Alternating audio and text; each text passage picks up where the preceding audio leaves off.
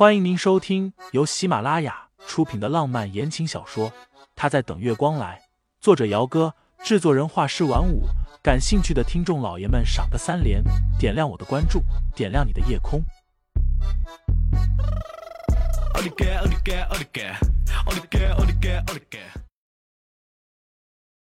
第十章，月底你陪我去参加婚礼。提到盛宴，叶棠心情好。语气也软和了一些。沈清心脑子里有点乱，几乎是这两个人走过来的时候，他条件反射的低下头，整张脸都埋进了了盛思景的胸口前。走廊的灯光并不是很明亮，甚至为了营造某些氛围，灯光还刻意的调暗了许多。纤瘦的女孩子整个人大半都躲在了男人宽阔又坚硬的怀抱里。唯一能看得清的，便是一双又细又白的长腿了。路过时，叶棠不自觉的皱了一下眉。他和生爷那个小叔总共也没有见过几次，所以光是凭一个背影，自然是分辨不出来的。不过，他怀里的那个女人，怎么了，糖糖？李嫣然已经看见了最里面的包厢门打开了，里面有人走了出来，看见他们。喊着快点！今晚的剧本就是叶棠组的，一般富二代在锦绣天下开 party 通宵。没事，走吧。叶棠甩甩头，觉得是自己想多了。沈清心是谁？昔日沐城的第一名媛，即便是落魄了，但是又怎么可能会和男人在走廊上搂搂抱抱的？直到两人进了最里面的那间包厢。沈清心几乎是用了自己浑身的力气去把身前的男人给推开的。不过盛思景也配合，基本上不用他推，他自己就退开了，仿佛刚刚靠近过来占他便宜，只是迫不得已一般。鼻端间仿佛还能闻见那股淡淡的新香味儿。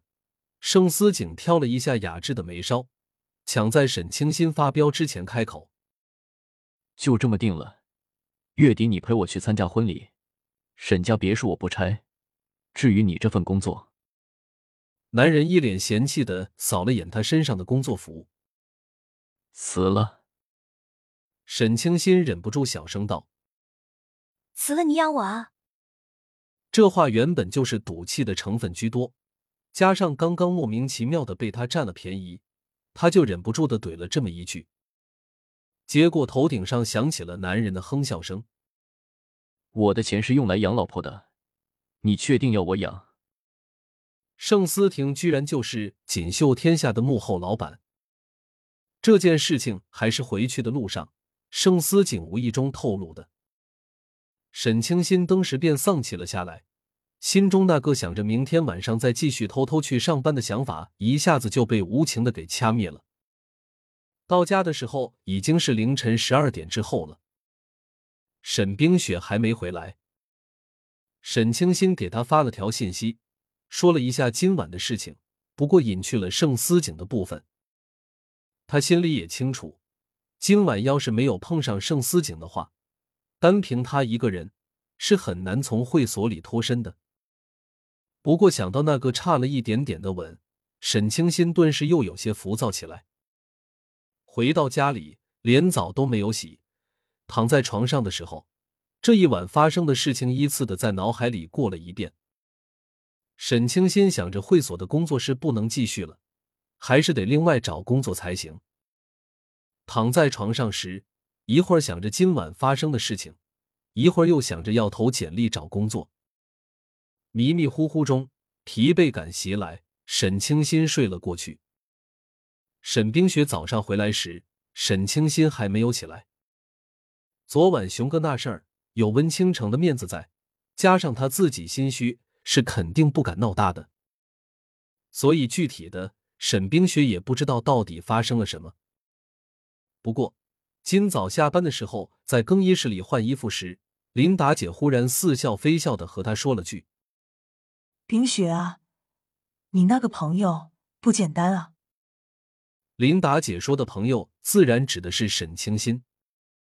不过，究竟是哪里不简单，琳达姐却没说，只是抽着他的女士香烟，扭着水蛇腰出去了。沈冰雪没多想，只是以为林达姐已经知道了清新以前的身份。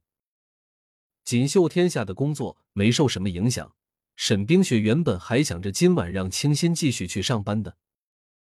结果沈清新顶着一头乱糟糟的黑发起床的时候，说不打算继续去会所上班了。沈冰雪问他为什么，清新三缄其口。总不能把盛思景是锦绣天下的幕后老板给说出来，这对外可还是一个秘密来着。就是觉得这工作不太适合我，而且要是让我妈知道我去了娱乐会所工作，她会生气的。听众老爷们，本集已播讲完毕，欢迎订阅专辑，投喂月票支持我，我们下集再见。